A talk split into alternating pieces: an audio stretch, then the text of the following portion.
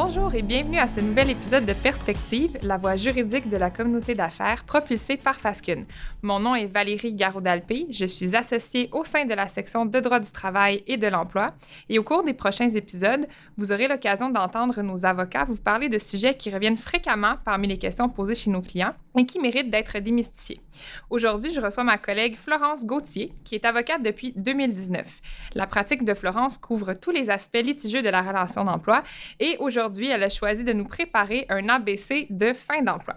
Donc, Florence, dans un premier temps, pourquoi est-ce que tu as choisi de nous parler de ce sujet aujourd'hui?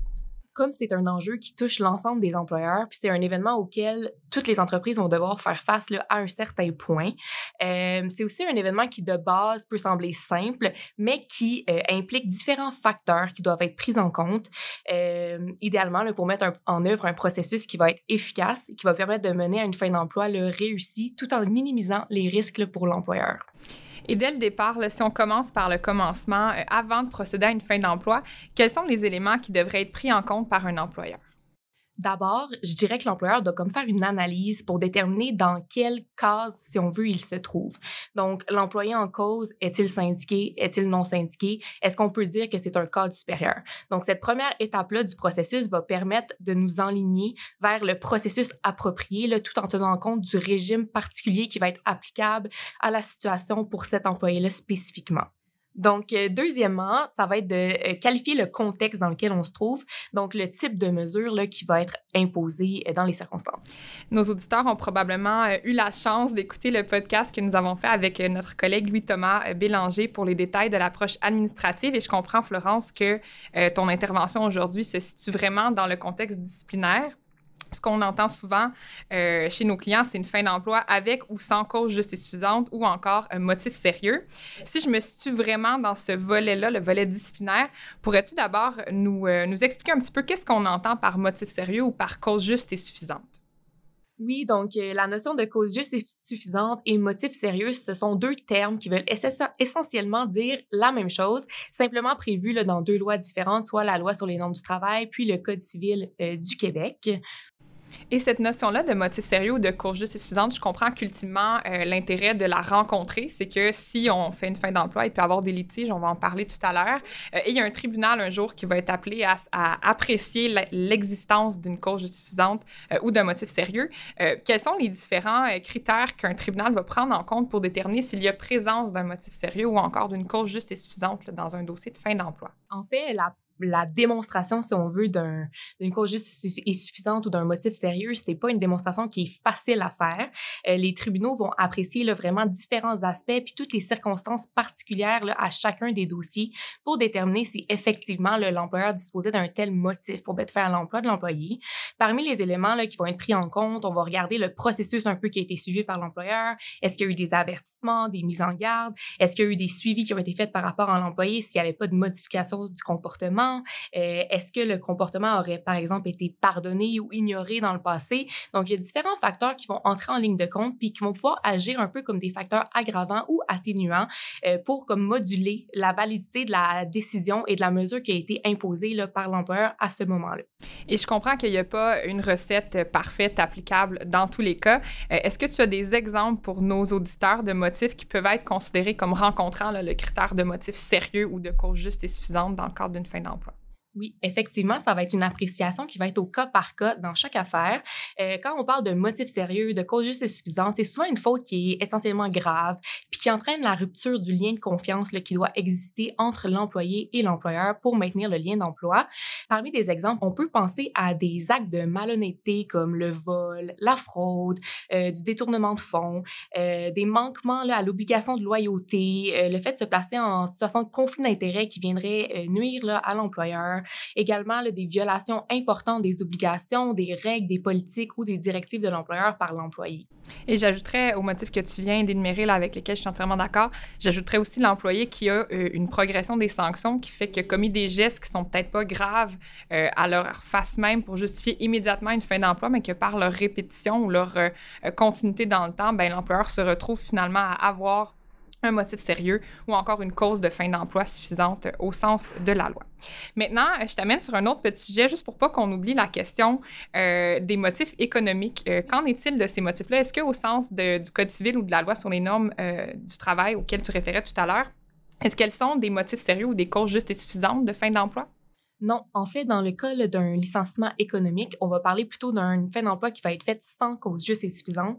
Donc, ça ne sera pas les mêmes obligations auxquelles l'employeur va être tenu face dans une telle situation, face à un, licenciement fait là, pour des motifs économiques. On peut penser euh, à la pandémie euh, qui a mené à la perte de contrat et tout. Donc, dans ce contexte-là, on parle vraiment d'une fin d'emploi faite sans cause juste et suffisante. Qui est un tout autre sujet que peut-être on abordera dans un prochain épisode, mais on va se concentrer sur le volet disciplinaire aujourd'hui. Maintenant, euh, Florence, on parle souvent ou on entend souvent parler d'un préavis euh, de fin d'emploi minimal ou encore d'un severance euh, pour prendre le terme anglophone. Est-ce que tu pourrais nous expliquer de quoi est-ce qu'il s'agit et dans quel contexte est-ce que ça s'applique ces notions-là? Je dirais qu'il faut distinguer un peu deux concepts. Donc, on a le préavis minimal en vertu de la loi sur les normes du travail. C'est un préavis qui, euh, selon la loi, doit être donné en temps. Par contre, euh, l'employeur peut également décider de verser une indemnité compensatrice équivalente qui va valoir le, euh, de préavis de cessation d'emploi au sens de la loi sur les normes. la loi sur les normes prévoit quand même certaines exceptions, situations dans lesquelles le préavis n'a pas à être versé à un salarié pour lesquels l'emploi serait terminé. On parle notamment d'un salarié qui ne justifierait pas de trois mois de service continu, euh, un salarié qui aurait été lié à l'employeur par un contrat à durée déterminée euh, à l'arrivée du terme, puis euh, ou un salarié qui commet une faute grave, ou dans la situation où le contrat de travail ou la mise à pied serait le résultat d'une force majeure notion qu'on a vue en COVID, en pandémie. C'est un sujet dont on a traité. Euh, je te laisse poursuivre. En fait, tu nous parlais du préavis minimal de la sur les normes, puis tu as aussi parlé euh, du délai congé raisonnable en vertu du Code civil. C'est quoi les critères qui s'appliquent à ce préavis euh, ou ce délai congé-là plutôt? Différemment du préavis minimal prévu à la loi sur les normes du travail, le Code civil fait seulement mention d'un délai congé raisonnable. On n'a pas de durée particulière en fonction d'une de l'ancienneté ou de la durée du service de l'employé. Donc, c'est la jurisprudence qui est venue un petit peu déterminer les critères applicables pour déterminer c'est quoi un délai congé raisonnable? C'est un élément qui doit vraiment être évalué au cas par cas selon euh, chaque employé en tenant compte de différents critères, notamment le poste occupé par l'employé au moment de la fin d'emploi, les années de service, l'âge de l'employé, le salaire annuel, euh, les circonstances entourant l'embauche. Donc, par exemple, un employé qui aurait été débauché chez un autre employeur, euh, ça pourrait être un élément qui pourrait justifier une indemnité supérieure dans les circonstances et également la clause ou non d'une résiliation euh, prévu à son contrat de travail. Donc, je comprends que la loi sur normes du travail prévoit un barème très clair, euh, nombre d'années d'ancienneté, nombre de semaines, et qu'à l'inverse, le Code civil du Québec, lui, est plus large et plus sujet à interprétation dans la détermination de ce qui est raisonnable pour un versus pour l'autre. maintenant, est-ce que ces deux préavis-là, sont cumulables dans une fin d'emploi? Non, en fait, les préavis seront pas cumulables. Euh, généralement, euh, le préavis du Code civil, on va considérer qu'il englobe le préavis minimal prévu à la loi sur les normes du travail, évidemment dans les cas où il est supérieur à ce que prévoit la loi sur les normes du travail. Maintenant qu'on a parlé du préavis, euh, évidemment, toute question de fin d'emploi est aussi une question de gestion des risques. Pourrais-tu nous parler un petit peu des principaux risques qui devraient être pris en compte par l'employeur au moment de procéder à sa fin d'emploi? Effectivement. Euh, en fait, le but de bien gérer sa fin d'emploi dès le départ, c'est vraiment de limiter les risques une fois que la mesure aura été imposée. Dans ce contexte-là, c'est important de se rapporter aux éléments qu'on aura déterminés dès le départ. Donc, quel est le régime applicable à l'employé visé par la mesure? Euh, dans le contexte des employés non syndiqués au Québec qui sont assujettis à la loi sur les normes du travail, donc à l'exclusion des cadres supérieurs pour euh, certains des recours dont je vais discuter maintenant, il y a plusieurs éléments à prendre en ligne de compte, notamment le risque d'une plainte pour congédiement sans cause juste et suffisante en vertu de la loi sur les normes euh, du travail. Ce qu'il faut savoir, c'est que ce recours-là est accessible seulement aux employés qui justifient d'au moins deux ans de service continu pour l'employeur. Donc, la marque de deux ans, je dirais que c'est un élément là, vraiment à retenir et auquel accorder de l'importance je dirais que le recours pour congédiement sans cause juste et suffisante, c'est celui qui peut surprendre le plus l'employeur parce qu'il peut avoir des conséquences importantes, notamment euh, la réintégration de l'employé dans son emploi, euh, ce qui n'est pas un, un remède qui est accessible dans toutes les juridictions. Et quels sont les critères pour pouvoir bénéficier du recours? Je comprends, tu nous as mentionné deux ans. Je comprends que c'est deux ans de service euh, continu pour reprendre les termes exacts de la loi. Est-ce qu'il y a d'autres paramètres qui doivent être considérés par un tribunal pour déclarer cette plainte-là recevable dans un cas de fin d'emploi particulier? L'employé va devoir démontrer qu'il a effectivement le fait l'objet d'un congédiement. Euh, tantôt, on a discuté rapidement du licenciement pour motif économique. Donc, euh, dans ce contexte-là, si on est en mesure de démontrer qu'effectivement c'est un licenciement pour des motifs économiques, l'employé n'aurait pas accès au recours pour congédiement sans cause juste et suffisante en vertu de la loi sur les normes du travail. Un autre élément que l'employé devra démontrer, c'est qu'il a effectivement déposé sa plainte dans les 45 jours du congédiement. Et une fois qu'il démontre ces euh, éléments-là, je comprends qu'on est allé euh, aux, aux, éléments principaux. Évidemment, on invite les, auditeurs à, se renseigner sur l'ensemble des critères applicables. Mais une fois que ces éléments-là sont démontrés, euh, qu'est-ce qui se passe avec la plainte de l'employé? Une fois que l'employé va avoir fait la démonstration des critères d'admissibilité, si on veut, de sa plainte, euh, ça va être à l'employeur de faire la preuve qu'il avait effectivement une cause juste et suffisante pour mettre fin à l'emploi et procéder au congédiement de l'employé. À noter, comme je l'ai mentionné plus tôt, que c'est un fardeau qui peut être lourd pour l'employeur euh, et que différents éléments vont être pris en compte par le tribunal pour vraiment évaluer si, dans les circonstances particulières de cette affaire-là, l'employeur était effectivement justifié de mettre fin à l'emploi de l'employé en cause. Et ce type de plaintes-là, pour fin de précision, elles sont entendues au tribunal administratif du travail. Euh, que se passe-t-il si le tribunal juge que l'employeur n'a pas rencontré son fardeau et accueille la plainte euh, déposée par l'employé pour un congédiement sans cause juste et suffisante? Il y a différentes conséquences possibles. Euh, de base, euh, ça va être la réintégration de l'employé dans son emploi avec euh, le versement du salaire et autres avantages qui auraient été perdus. mais le tribunal a quand même de la flexibilité, de la latitude pour imposer toute autre décision qui pourrait juger juste et raisonnable dans les circonstances. Et c'est un recours qui, qui, est intéressant. En fait, c'est intéressant de le connaître, de connaître son existence surtout parce que quand on parle de salaire perdu avec les délais euh, pour euh, que les plaintes soient entendues devant le tribunal, ça peut être une facture qui est assez salée hein, quand on parle de salaire perdu entre la période du congédiement et la réintégration potentielle qui peut être ordonnée. un autre élément qui est intéressant parce que tu nous as fait la distinction sur les salariés cadres versus les salariés non cadres. Est-ce que les salariés cadres au Québec ont accès à ce recours-là en vertu de l'article 124?